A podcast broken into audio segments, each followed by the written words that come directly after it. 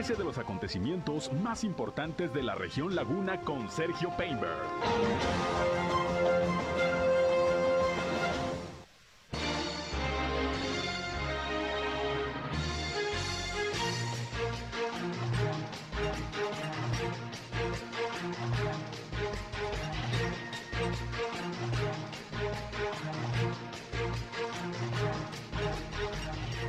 Bienvenidos, ¿qué tal? ¿Cómo están? Muy buenos días, un gusto, un placer como siempre saludarles aquí en nuestra primera emisión de Región Informa. Como todos los días ya transmitimos a través de la señal del 103.5 de frecuencia modulada Región Radio, una estación más del grupo Región, la Radio Grande de Coahuila. Yo soy Sergio Peinbert, usted ya me conoce y les invito a quedarse con nosotros. La siguiente hora tenemos la información más importante, lo más relevante de lo que ha acontecido, sobre todo en la comarca lagunera en Coahuila y en Durango a través de esta frecuencia. Como siempre, no solo queremos que nos escuchen, sino que también participen con nosotros si tienen algún reporte, algún comentario, alguna sugerencia que nos quieran hacer llegar, pues aquí les atendemos con mucho gusto a través de nuestra línea telefónica que ponemos a su disposición 871-713-8867, 871-713-8867. Nos pueden llamar o nos pueden mandar mensajes de WhatsApp, ahí les atendemos con mucho gusto. También síganos en redes sociales y medios digitales. Estamos en Facebook y en Instagram en región 103.5 Laguna.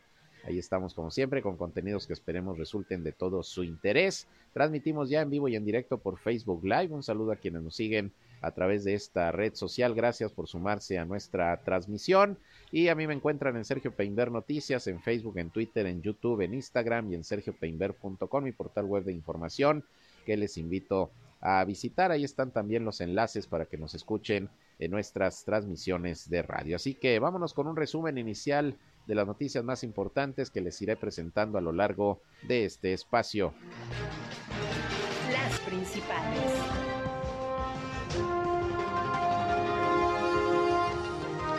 La Secretaría de Salud de Coahuila reportó ayer más de 100 nuevos casos positivos de COVID-19, por lo que ya suman en estos momentos más de 700 los casos activos en toda la entidad. Afortunadamente no ha habido decesos y la hospitalización se mantiene estable. En unos momentos le doy las cifras. Por su parte, la autoridad sanitaria también allá en Durango dio a conocer el reporte diario de la situación de la meningitis aséptica por hongo problema surgido allá precisamente en la capital del estado. Hasta el momento no se han incrementado ni el número de casos confirmados ni tampoco los decesos. También los detalles se los proporciona en un momento más. Y hablando de cuestiones de salud, pero de los animalitos, hoy la Dirección de Salud, a través del Centro de Control Canino aquí en la ciudad de Torreón, va a llevar a cabo una campaña de esterilización gratuita para que usted pueda llevar a sus perros y sus gatos. Vale la pena. En un momento le doy toda la información. Y ayer familiares, amigos y compañeros de trabajo del oficial eh, de tránsito que falleció, eh, falleció atropellado a principios de esta semana ahí en el periférico ejército mexicano, pues eh, se le dio el último adiós con una misa en la catedral de Guadalupe y también con una guardia de honor que se montó ahí en las instalaciones de la Dirección de Seguridad Pública de Gómez Palacio con el cuerpo presente. Se le dio el último adiós a este elemento de tránsito que pues murió, falleció en el cumplimiento de su deber.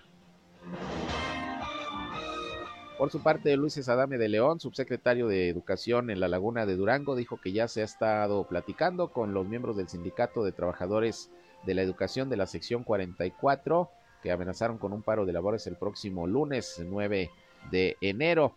Dijo que ya se tiene previsto que se les pague lo que se les adeuda de varias compensaciones y beneficios económicos que tienen. Mañana viernes, mañana viernes se les debe de cubrir para que no haya ningún problema la próxima semana con esta amenaza del paro de labores. En un momento escucharemos lo que al respecto explicó el subsecretario de Educación. Por su parte, Iracema Condo, que es la titular de la Secretaría de Salud allá en el estado de Durango, dijo que comenzó a llevarse a cabo una reingeniería de la dependencia, pues con el eh, objetivo, de hacerla más eficiente, de ahorrar recursos y sobre todo pues dar de baja personal que en estos momentos pues no es necesario o que se contrató eh, en la pasada administración estatal y que pues prácticamente no había ninguna necesidad de ello. Se está haciendo este reajuste de personal en esta dependencia como en muchas otras del gobierno de Durango por la difícil situación económica que enfrenta. Pero hablando del gobierno de Durango, también hay buenas expectativas, sobre todo en materia de inversión, y el secretario de Desarrollo Económico del Estado, Alfredo Herrera, dio a conocer que, bueno, hay varios eh, planes de inversión, de llegada de nuevas empresas al Estado, sobre todo a la comarca lagunera, lo que va a generar pues mayor desarrollo económico y empleo. En unos momentos también escucharemos lo que dijo el secretario. Mientras tanto, Verónica Soto, que es la titular del teleférico Torreón y del Puerto Noas dio a conocer que, bueno, pues ya se va a instalar en estos días eh, una figura de un tiranosaurio Rex que va a quedar ya precisamente de manera permanente en el Puerto Noas. Son eh, huesos, así se llama este tiranosaurio Rex, huesos o huesitos, como le quieran llamar. Es un esqueleto de un tiranosaurio que ya va a quedar de manera permanente como atractivo ahí en el Puerto Noas. Escucharemos lo que explicó al respecto la directora de este atractivo turístico que por cierto recibió la visita el pasado domingo del gobernador Miguel Riquelme. Ahí es donde se dio a conocer que estaría esta figura ya de manera permanente en este Puerto Noas. Por otra parte, Ariadne Lamón de la organización Activistas Feministas dijo que es necesario que se aplique la ley en el caso de un eh, cuñado del alcalde de Francisco de Madero, Jonathan Ábalos, que está acusado de haber golpeado a su pareja. Él está en estos momentos ya preso y bueno, esperan las activistas feministas que se aplique todo el rigor de la ley ante estas circunstancias de violencia contra las mujeres.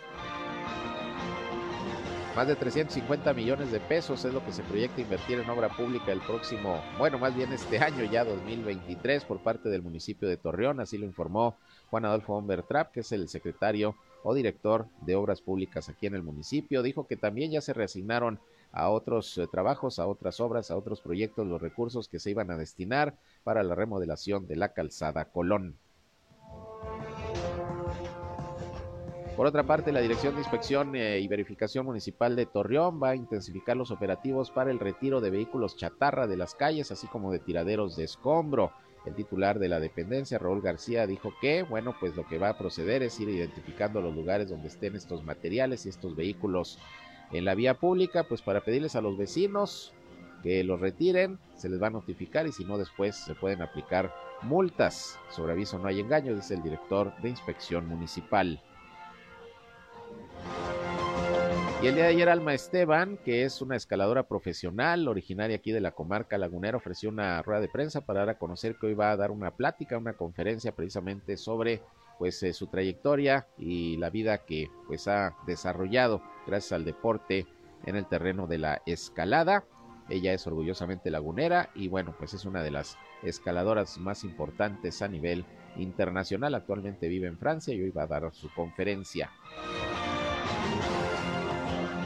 Le voy a tener también información eh, nacional, internacional, los deportes, como siempre también con nuestro compañero Noé Santoyo y todo para que estén como siempre bien informados, bien informadas aquí en esta primera emisión de Región Informa. Así que acompáñenos, quédense con nosotros, son las 8 de la mañana casi con 10 minutos, tiempo, tiempo exacto como siempre para irnos a escuchar el reporte climatológico con el previsor del tiempo de la Comisión Nacional del Agua, José Abad Calderón. El clima. ¿Qué tal, José? ¿Cómo estás? Muy buenos días. Buenos días, ¿cómo estás, este, Sergio? Buenos días. Aquí listos para escucharte con el reporte, pues cómo andamos en este primer jueves del 2023. Bueno, vamos a tener temperaturas eh, frescas por la mañana, 7 grados. amanecimos el día de hoy con 7 grados centígrados. Por la tarde espero que tengamos temperaturas entre los 24 a 25 grados centígrados, eh, siendo principalmente despejados sin posibilidad de precipitación. Estas condiciones se están presentando por el sistema frontal, el número 21. Muy bien, amaneció un poco fresca esta mañana, ¿no? Más que ayer.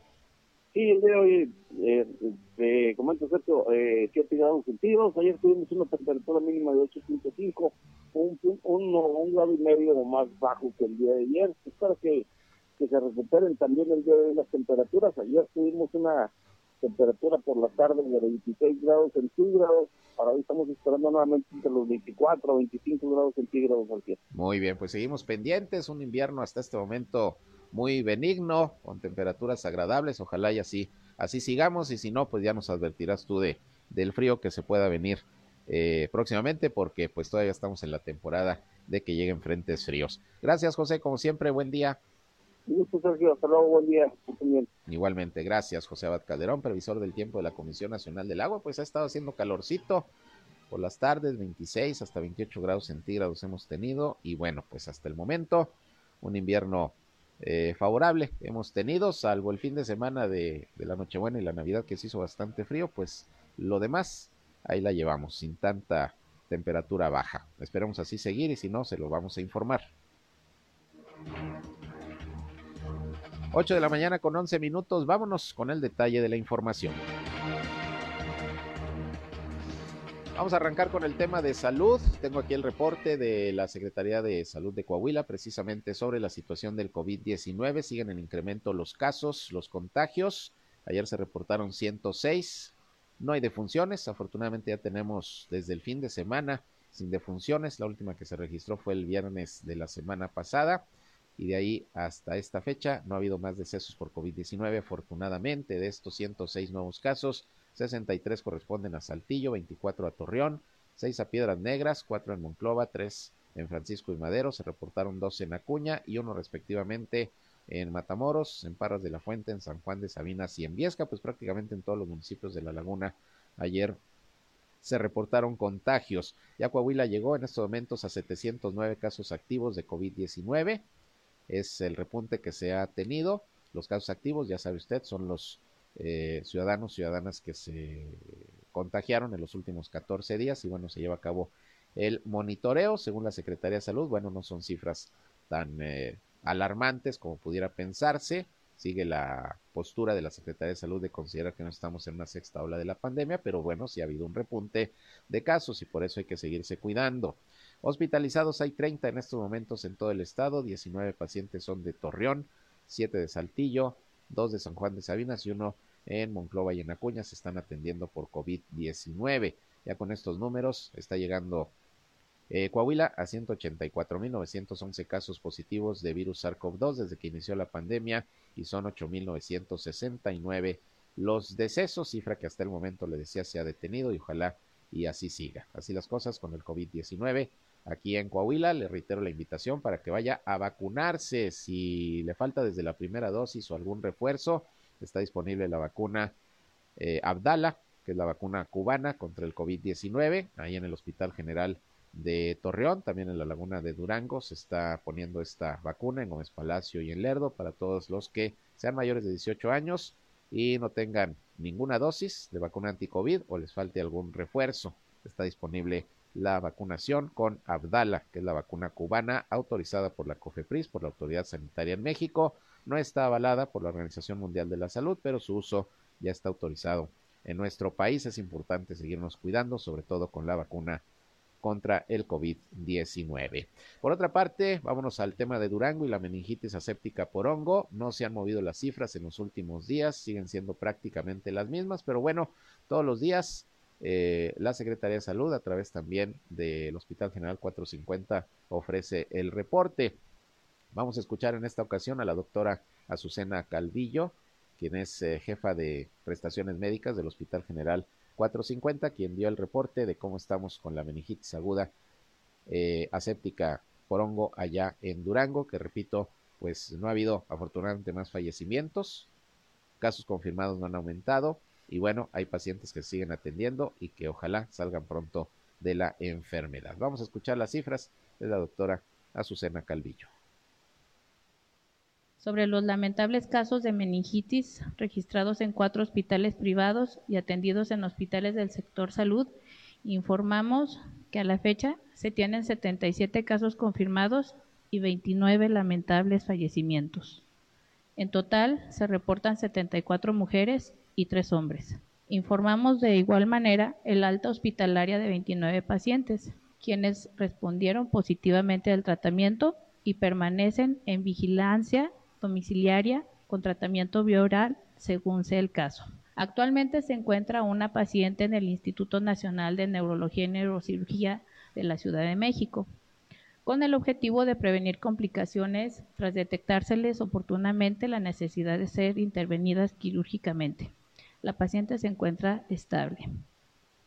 Bien, pues ahí tienen ustedes el reporte de este tema de la meningitis aséptica por hongo allá en Durango Capital. Y bueno, hablando del sector salud de Durango, fíjese que ayer Iracema Condo, que es la secretaria del ramo, dio a conocer que se está haciendo una reingeniería de la dependencia, lo que incluye pues un reajuste de personal que se tenía en exceso, porque aquí así se heredó eh, la planta eh, laboral de la pasada administración estatal de José Rosa Saizpuro, que como usted sabe, pues dejó una enorme deuda y hay serios problemas en las dependencias, pues para poder en estos momentos eh, sacar adelante sus compromisos y labores diarias. Es una reingeniería y un reajuste que ya involucra a por lo menos 30 personas que han dejado de prestar sus servicios en esta dependencia de la Secretaría de Salud de Durango. Vamos a escuchar lo que se está haciendo al respecto con Iracema Condo, secretaria de Salud de Durango. Como parte de la reingeniería que se está haciendo en servicios de salud, en recursos humanos específicamente, eh, se está fortaleciendo las áreas médicas clínicas, sobre todo en, los hospitales y centros de salud, y esto implica también, bueno, eh, este reajuste. Lo que pasó en esta ocasión es que ya no se renovaron algunos contratos 30 contratos específicamente de reciente creación, o sea, que se habían otorgado en el 2022, ya no se renovaron, dado que estamos priorizando contratar médicos, especialistas sobre todo, y enfermería. Eh, te comento que eh, en el último trimestre del año eh, logramos la contratación de 242 personas entre enfermeras, enfermeros, médicos y sobre todo especialistas. Esto obedece también a esta eh, encomienda del señor gobernador que nos hizo también de hacer un saneamiento al interior de la Secretaría, un saneamiento administrativo, y, pero sobre todo priorizando mejorar la calidad de la atención y es por ello que estamos fortaleciendo las áreas clínicas eh, al interior del servicio de salud. Sí, son 30 contratos de reciente creación eh, que no se renovaron y seis contratos eh, que tenían un poco más de antigüedad que no se renovaron. ¿Por qué? Porque había algunos señalamientos, algunas faltas administrativas, diversas situaciones por las que se tomó la decisión de no renovar estos contratos. Eh, también eh, remarcar que a este personal se cumplió con ellos en tiempo y forma en todas sus prestaciones hasta el mes de diciembre, hasta el final de su contrato. Y se cuidó mucho el proceso administrativo, el, el hacer la este procedimiento de una manera justa y conforme a la ley. Bien, pues ahí tiene usted reajuste personal que se está haciendo prácticamente en todas las dependencias del gobierno del estado de Durango ante la difícil situación económica y financiera con que Esteban Villegas, gobernador del estado, recibió la administración del pasado gobierno de José Rosas Saizpuru. Así las cosas, pues, con estos temas de reajustes, de reingenierías en las dependencias públicas de Durango. Pero bueno, continuando con el tema de salud, déjeme le comento que Jorge Mario Galván Cermeño, director de salud municipal aquí en Torreón, informó que el día de hoy se va a llevar a cabo una campaña gratuita de esterilización eh, felina y canina, la primera del año. Esto será ahí en el Centro de Control Canino. Informó que el trabajo de esterilizaciones dará inicio a las 9 de la mañana, ya en un ratito, y hasta las 13 horas estarán recibiendo ahí a los animalitos. El Centro de Control Canino se encuentra en la calzada eh, Juan Agustín de Espinosa número 137. Los animalitos deben ser presentados limpios, sin parásitos, con ayuno de 8 horas, clínicamente sanos y en caso de las hembras no estar en periodo de celo ni preñadas y llevar también una cobija. El funcionario destacó que algunos de los beneficios de la esterilización en las hembras es que tienen un riesgo significativamente menor a padecer cáncer de mama y de útero y asimismo se elimina la posibilidad de un embarazo inesperado. En el caso de los machos, tienen menos probabilidades de desarrollar enfermedades de testículos y próstata, además de que disminuye el riesgo de que puedan escapar en busca de aparearse con alguna hembra. Así que ya lo saben, si tiene usted una mascota, un perro, un gato, puede llevarlos a la esterilización, gratuita el día de hoy a partir de las 9 de la mañana y hasta las 13 horas en el Centro de Control Canino de la Dirección Municipal de Salud de Torreón, ahí en la calzada Juan Agustín de Espinosa número 137. También va a haber disponible vacuna antirrábica por si es necesario. Ahí está la invitación para el día de hoy, para el cuidado de las mascotas. Vámonos a una pausa y regresamos, son las 8 con 20 minutos. Volvemos con más. Región Informa. Ya volvemos. Continuamos en Región Informa.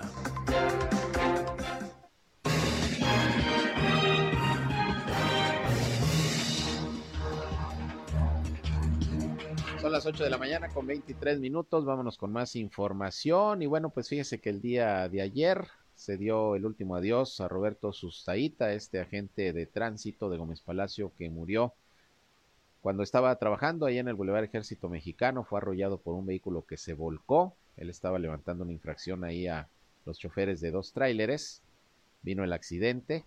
Iba manejando una mujer de 27 años de edad que también salió herida. Se encuentra en calidad de detenida y lamentablemente el vehículo arrolló a este elemento de tránsito y perdió la vida. Bueno, pues ayer, ayer por la tarde, familiares, amigos y compañeros de trabajo le dieron el último adiós a Roberto Sustaita, este elemento de tránsito que perdió la vida, como ya les comento. Se realizó una misa de cuerpo presente en la Catedral de Guadalupe y después se llevaron sus restos a las instalaciones de la Dirección de Seguridad Pública y Protección Ciudadana, donde también se le rindieron los honores. La alcaldesa Leticia Herrera pues había dicho que se iba a dar todo el apoyo a la familia en lo que fuera necesario ante el deceso de este elemento de tránsito que bueno pues falleció prácticamente cuando estaba cumpliendo con su deber, con su trabajo. Descanse en paz este agente de tránsito de Gómez Palacio. Eh, por otra parte, el día de ayer platiqué con el eh, subsecretario de Educación Pública en la comarca lagunera de Durango, Fernando Ulises Adame de León, porque ya ve que amenazó la sección 44 del Sindicato Nacional de Trabajadores de la Educación, sobre todo aquí en La Laguna, de realizar un paro de labores el próximo lunes, que es el regreso a clases luego del periodo vacacional eh, de invierno, porque hay maestros que todavía no reciben el pago de algunas prestaciones que se les adeudan, pues prácticamente desde la pasada administración y que el gobernador Esteban Villegas ha reconocido pero pues no ha alcanzado la lana para pagarles a todos, ya se le pagó a la mayoría, hay un pendiente, un piquito, dice Fernando Ulises Adame, pero ya se está platicando para que el día de mañana, mañana viernes 6, se les pueda cubrir este adeudo a quienes pues en estos momentos pues están exigiendo sus pagos y que si no lo reciben amenazan con este paro el próximo lunes. Esto nos explicó el día de ayer el subsecretario de Educación en la Laguna Duranguense, eh, Fernando Ulises Adame de León.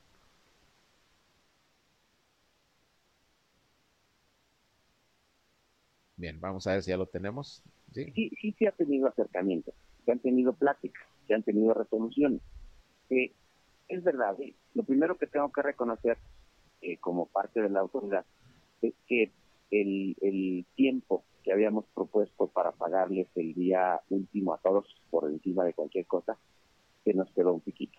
Alrededor de 2.000 docentes no alcanzamos, no completamos y este y se convino pues se platicó se reconvino para que el día viernes el día 6 se pueda pagar los que faltan. Eso, eso es un piquito nada más imponderado del incremento del 1, 2 y 3% que se hizo y se les pagó a los federales y a, alrededor del 80%, 85% de los estatales.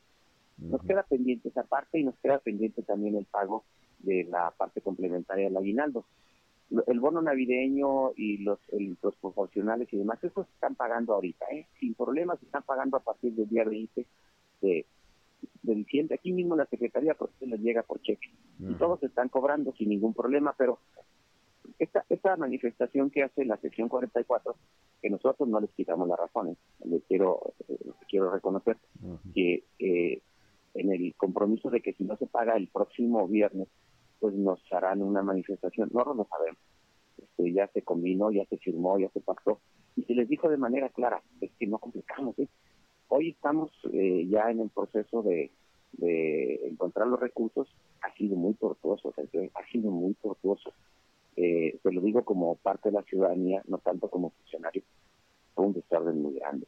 Fue, fue algo muy grande que yo espero que, que un día se pueda resarcir. Alguien tiene que responder fue muy grande el tema, son números extraordinarios y, bueno, este, esperamos que alguien responda. Pero nosotros tenemos ya el compromiso de pago el día 6 y si no, bueno, tendríamos que resolver las cosas eh, de acuerdo a cómo se marquen por parte de los sindicatos, pero particularmente el día 6 nosotros debemos pagar el, lo que falta, que es un piquito, pero casualmente corresponde a la laguna, mm. del ponderado del, del 1, 2, 3%. Y la semana que entra, este, ya a finales de la semana que entra, el día 10 debe estarse pagando la parte correspondiente de aguinaldo también está pasado. De 14 mil se quedaron este, pendientes alrededor de 2 mil y, y se, se fijó el tiempo de la última semana, los últimos días para terminar de pagar.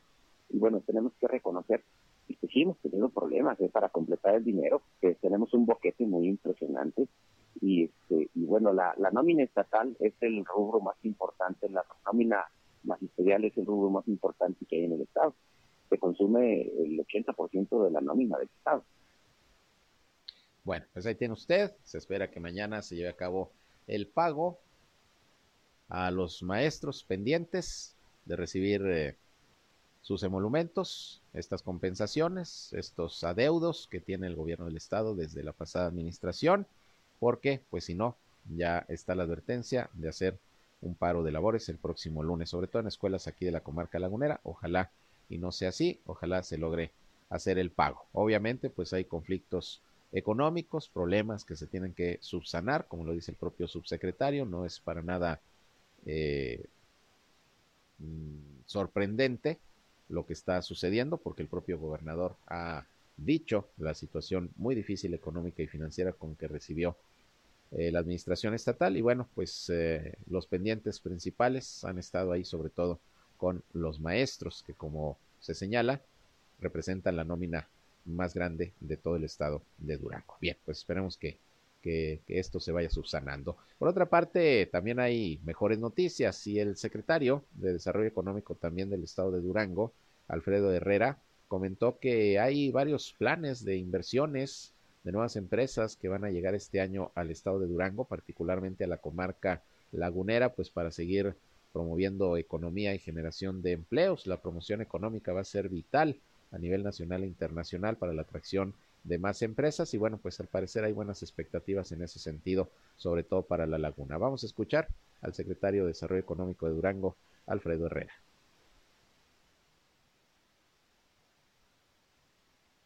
Estamos un año muy bien, con, con muchos proyectos, con mucha ventaja de, del gobernador que nos está, nos está apoyando en todo. Va a ser mucho exitoso esto, va a ser mucho éxito porque están las condiciones dadas y las estamos aprovechando. Estaremos alrededor de 18 20 proyectos en, ya, en, ya muy encaminados.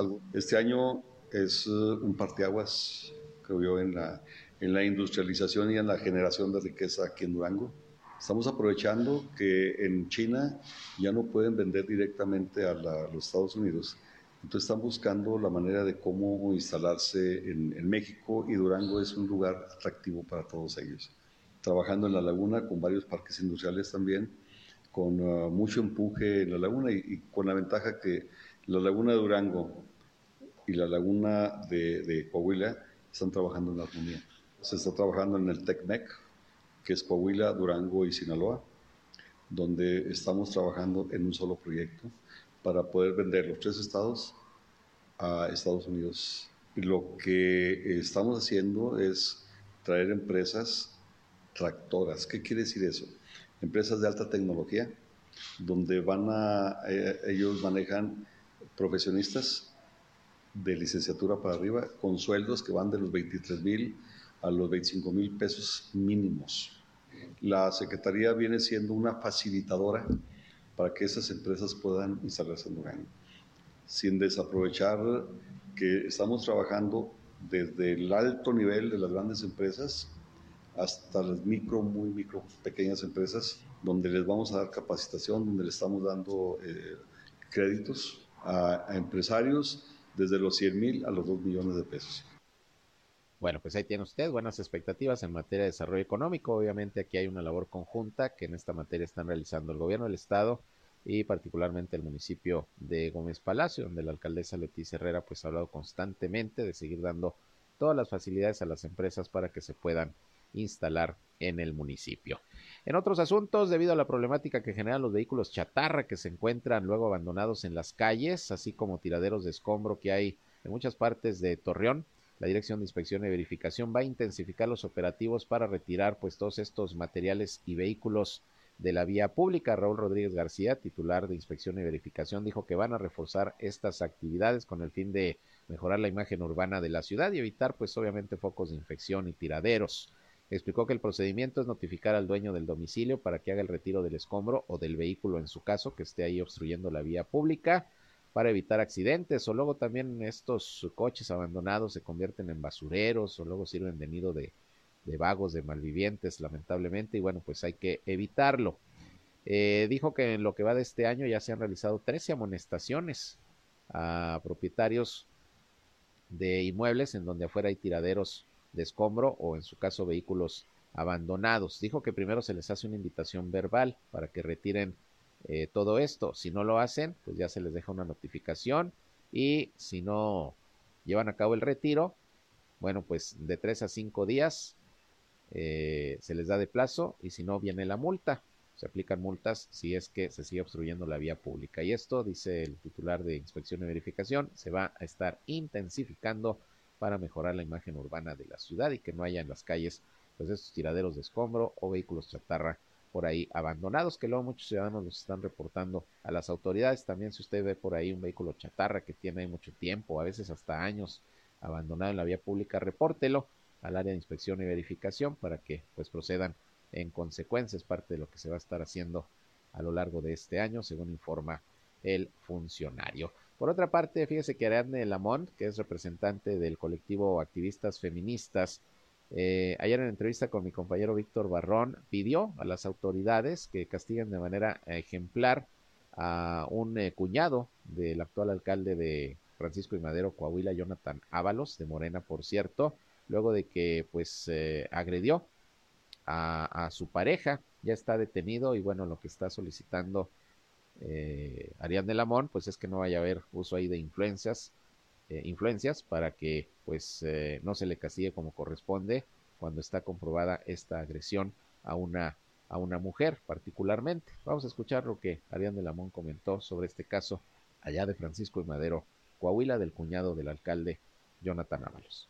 Pues que es de lo peor que podemos estar viendo. O sea, en realidad cualquier tipo de violencia que se ejerza contra las mujeres está muy mal y es reprobable, pero más aún cuando quien la ejerce es un hombre que tiene algún tipo de poder, como es el caso. Y a ese tipo de ciudadanos hay que exigirles más que a cualquier ciudadano cualquiera, porque ellos tienen que ser ejemplo. Y en este caso, esperemos que exista todo el peso, porque el hombre, fíjate, está atacando a una mujer que está indefensa. Estaba presente también un hombre adulto, pero estaba herido. Ese hombre adulto, el que está grabando el video. Pero además había un ser completamente indefenso en la cama a unos centímetros de los golpes que tiraba el hombre.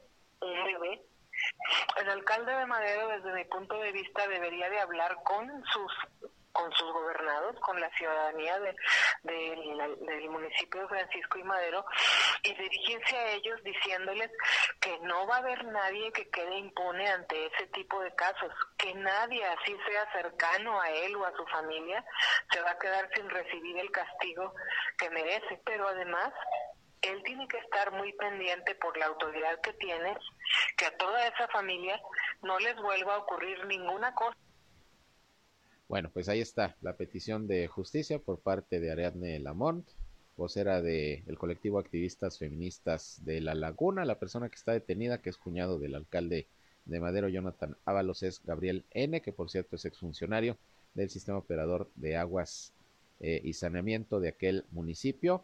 Está, le repito, detenido, acusado de agredir físicamente a su expareja sentimental, de una persona del sexo masculino y esto se observó a través de un video que está circulando en las redes sociales. Pues vamos a estar pendientes de este caso, como dice Arián de Lamón, pues la idea es que se haga justicia y que no vaya a haber ahí uso de influencias, siendo un familiar del alcalde de Madero, para que no se aplique el castigo correspondiente. En fin, vamos a estarle informando de esta situación.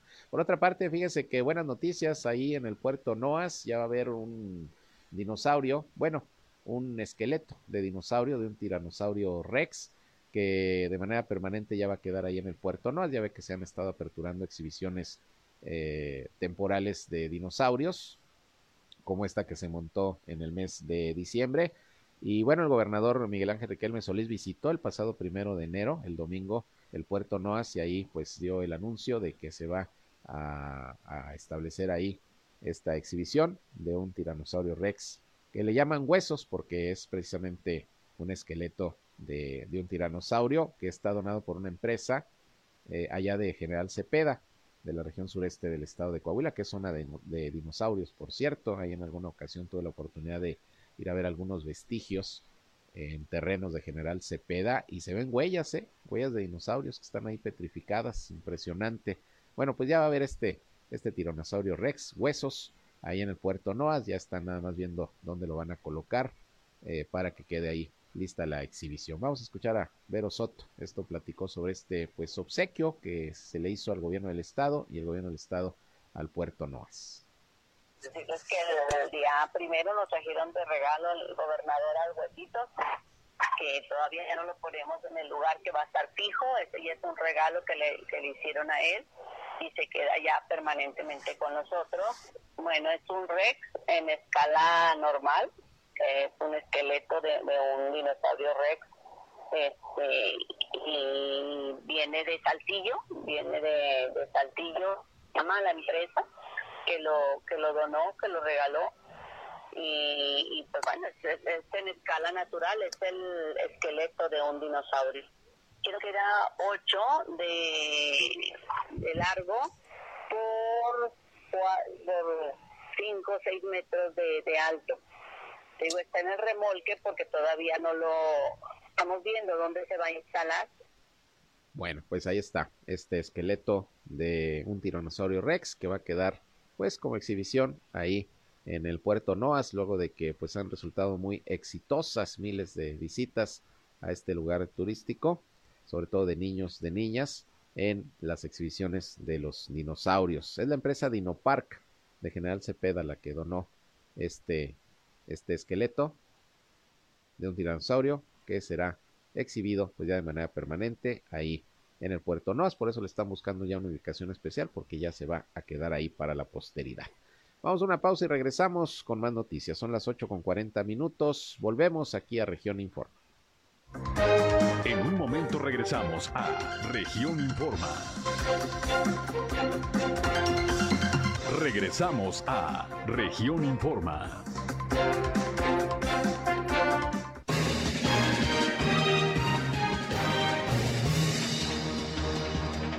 8 de la mañana con 42 minutos y van a ser más de 350 millones de pesos los que eh, se van a aplicar de inversión este año en obra pública aquí en Torreón. Así nos lo informó ayer el eh, director de Obras Públicas del Ayuntamiento, Juan Adolfo Humbertrap, quien dijo que hay algunas obras que ya están en proceso, que ya se habían proyectado eh, y otras que, bueno, van a iniciar, obras viales, obras de drenaje pluvial, de pavimentación, de bacheo, de recarpeteo y bueno, pues esa es la inversión que se pretende llevar a cabo este año. Dijo también que ya pues se reasignaron los recursos que estaban eh, programados para emplearse en la remodelación de la calzada Colón y de la ciclovía, proyecto que se canceló porque el alcalde Román Albert Cepeda dijo que ante la inconformidad que surgió de algunos grupos, bueno, pues mejor se posponía este proyecto a mejores tiempos o que hubiera otra propuesta de parte de los propios ciudadanos inconformes y ver si ese eh, proyecto en su caso pudiera llevarse a cabo. Por lo pronto no va a ser así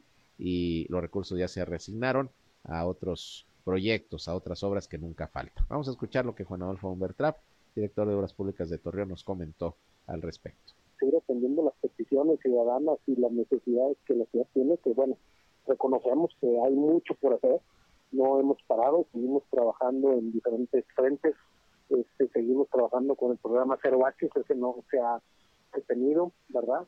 Seguimos trabajando con el tema de imagen urbana en varios puntos de la ciudad, y algunas obras que quedaron, digamos, eh, del, año pasado que siguen en su en su término, ¿verdad? Este, por diferentes motivos, como pudiera mencionar el tema de la Plaza Provitec, en donde tuvimos un desfase en un tema de licitación que tuvo que ser retirado de cierto, luego se vuelve a licitar y entonces tuvimos un desfase en tiempo, eh, algunos en carácter técnico, como la parte de atrás de Villa Frondoso, en donde es una obra que está siendo técnicamente complicada por lo angosto de la vialidad, es un drenaje sanitario, lo angosto de la vialidad, la infraestructura tanto subterránea como aérea que existe ahí, tanto comisión, cimas, algunas gaceras, o sea, ha sido un poco complicada y bueno, la instrucción siempre ha sido trabajar con las mayores medidas de seguridad y siempre cuidando y salvaguardar la, a las personas, ¿verdad? Entonces hemos sido un poco lentos, así como el,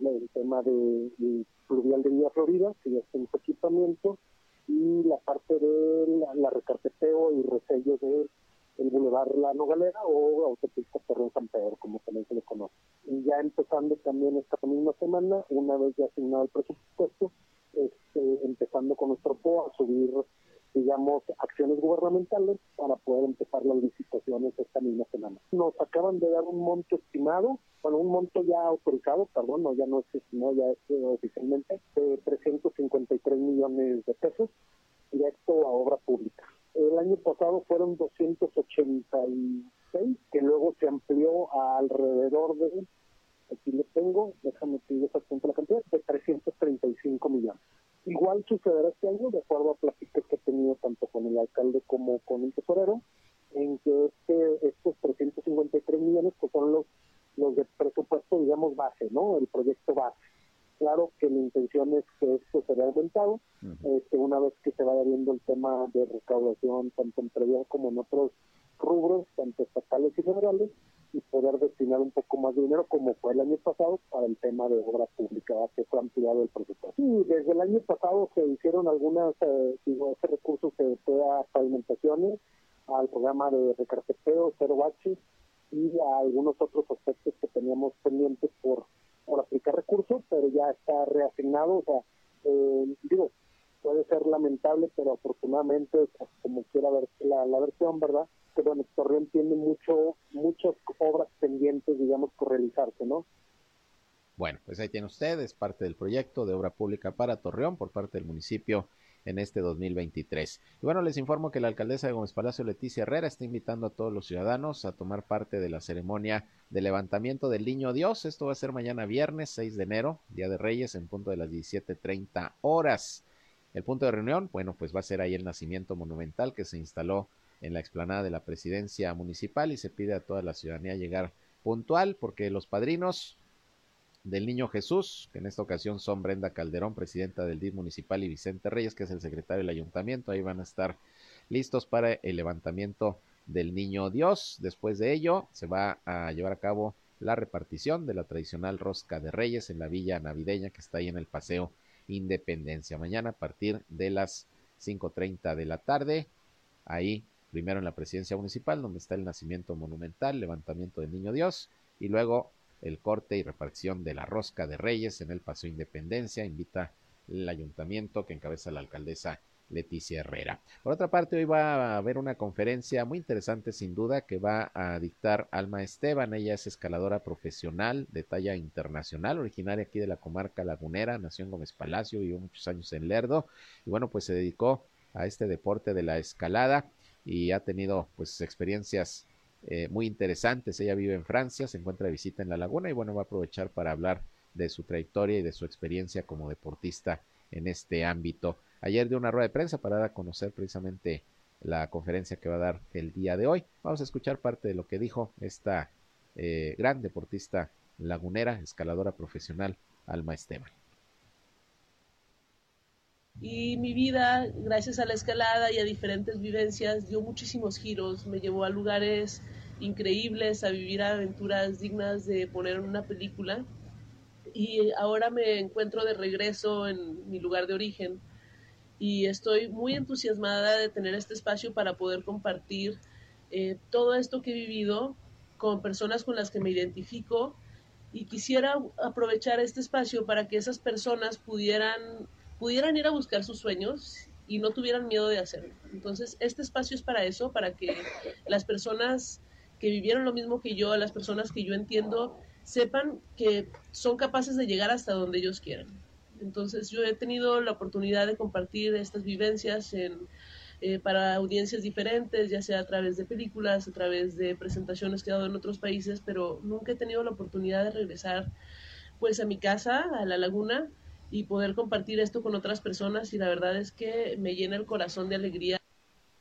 Bueno, pues ahí tiene usted, Alma Esteban, mexicana, lagunera de éxito en el ámbito de la escalada. Tiene una trayectoria muy importante y bueno, pues está haciendo labor incluso para fomentar este deporte en varias partes del mundo y está aquí, está aquí de visita aquí en la comarca lagunera. hablando de deportes, vámonos con Noé Santoyo que está listo ya con toda la información. Hola, ¿qué tal, Sergio? Muy buenos días, amigos, muy buenos días. Con mucho gusto les saludo en esta mañana para compartirles la información del mundo de los deportes. Los Bills de Búfalo de la NFL anunciaron este miércoles que su jugador Damon Hamlin presentó signos de mejoría del paro cardíaco que sufrió el lunes pasado durante el partido ante los Bengalíes de Cincinnati. Damon Hamlin, de 24 años, sufrió un paro cardíaco durante el duelo Bengalís Bills, último de la semana 17 de la temporada regular 2022 de la NFL, que fue suspendido por el incidente el defensivo profundo se lesionó cuando quedaban seis minutos del primer cuarto del juego, en el que su equipo perdía 3-7. Los Nets de Brooklyn se estrellaron este miércoles en Chicago contra los Bulls, 112-121, e interrumpieron su racha de 12 victorias consecutivas en la NBA. Pese a los 44 puntos del estelar Kevin Durant, era el 4 de diciembre cuando los Nets sufrieron contra los Celtics de Boston su última derrota. Desde entonces sumaron 12 triunfos con un juego espectacular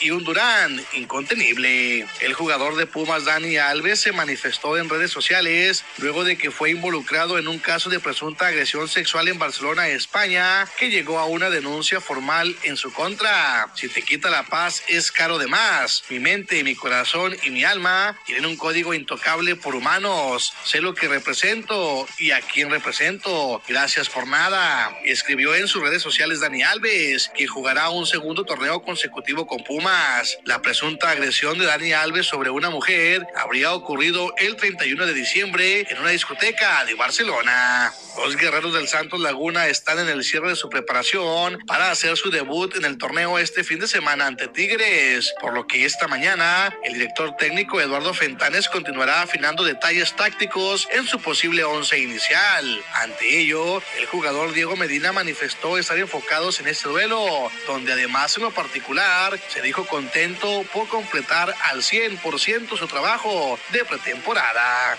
Sí, ya como comentas es la semana previa al partido. Eh, pues el equipo se enfoca prácticamente en el rival, a, Tigres. Eh, creo que estamos afinando los detalles que, trabajamos en la pretemporada y ya para estar preparados al inicio del torneo. Sí, una pretemporada muy completa. La verdad que el trabajo de, preparador físico de Nico es muy completo. Eh, los jugadores somos la, la mayor parte que es el trabajar, el, poner, el aportar en los entrenamientos. La directiva de Algodoneros de Unión Laguna anunció la contratación del lanzador derecho Thomas McKnight, quien se sumará al staff de picheo de los Algodoneros de Unión Laguna como cerrador para la temporada 2023 de la Liga Mexicana de Béisbol. McKnight nació el 17 de febrero de 1994 en Amarillo, Texas. En 2015 fue elegido por los Mets de Nueva York en el draft colegial surgido de la Universidad de Oklahoma, con quienes se mantuvo en sucursales hasta 2020. 2021. Para la presente temporada de la Liga Mexicana del Pacífico, fue contratado por los Naranjeros del Hermosillo en su primera experiencia en nuestro país. Suma tres salvamentos y un milimétrico, 0.38 en efectividad, en 24 entradas lanzadas hasta el momento. es la información, Sergio amigos, que tengan muy buen día. Gracias a Noé Santoyo. Ahí está lo más importante de la información deportiva. Y vámonos al cierre de nuestro espacio noticioso, como siempre, con algunas notas primero de nuestro país. Nacionales.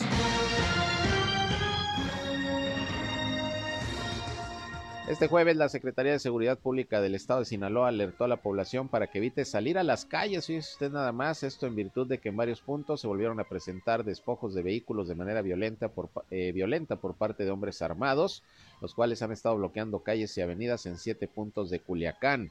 Cristóbal Castañeda Camarillo, titular de la dependencia, en un breve mensaje pidió a la ciudadanía guardar la calma, como si se pudiera, con estos hechos, y sin establecer el motivo de este llamado Culiacanazo, nuevo Culiacanazo, solo se conoce que durante la madrugada en la sindicatura de Jesús María, al norte de Culiacán, se inició un fuerte enfrentamiento con el ejército, así que violencia en estos momentos allá en Culiacán, Sinaloa.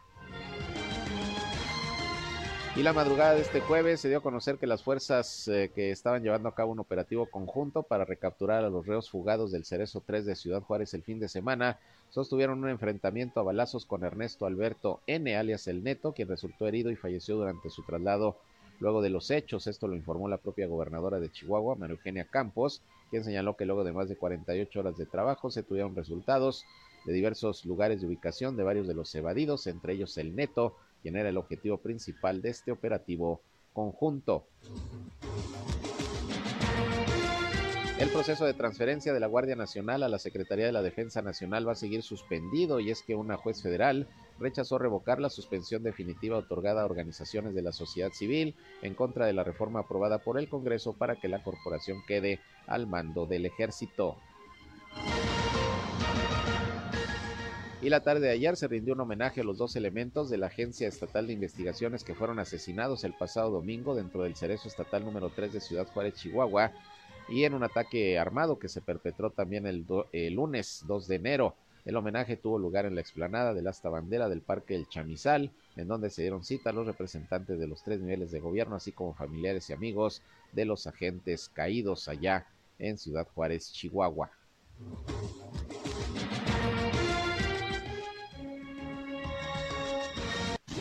Internacionales.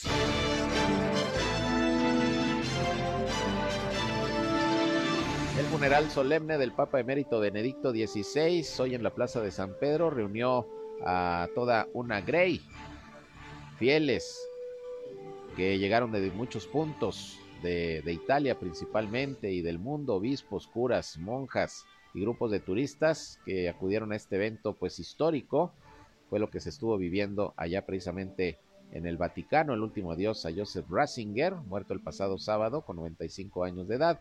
Fue presidido por el Papa Francisco y congregó autoridades de numerosos países y unas 50 mil personas en una plaza vaticana cubierta por la niebla, en la que pues se llevó a cabo finalmente este funeral y el entierro de los restos del Papa emérito Benedicto XVI.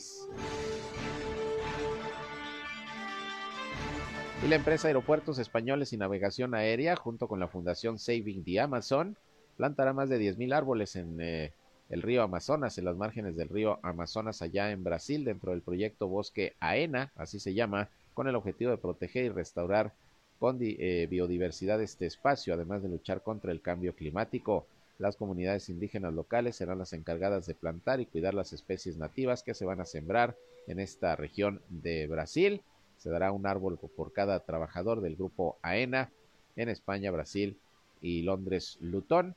Así que se estará reforestando la zona del Amazonas allá en Brasil. Es un proyecto pues del gobierno junto con empresas privadas. Finalmente le comento que el presidente de Estados Unidos, Joe Biden, anunció planes para visitar la frontera común con México previo a la cumbre programada para la siguiente semana en la Ciudad de México con sus homólogos Justin Trudeau de Canadá y de México Andrés Manuel López Obrador. De concretarse la visita, será la primera a esta región por parte del mandatario estadounidense desde que asumió el cargo en la Casa Blanca. Bien, y hasta aquí la información. Gracias por su atención a este espacio de noticias. Como siempre, quedan ustedes bien informados, bien informadas aquí a través de la señal del 103.5 de frecuencia modulada Región Radio, una estación más del Grupo Región, la Radio Grande de Coahuila. A la una de la tarde los espero, ya saben, en la segunda emisión con toda la información, lo más importante de lo que hasta ese momento haya ocurrido, sobre todo aquí en nuestra región. Pásenla bien, soy Sergio Peinbert, usted ya me conoce y se quedan enseguida con mi compañera Jackie La Bambi Villarreal, que nos tiene como siempre muchas sorpresas en su programa. Buenos días.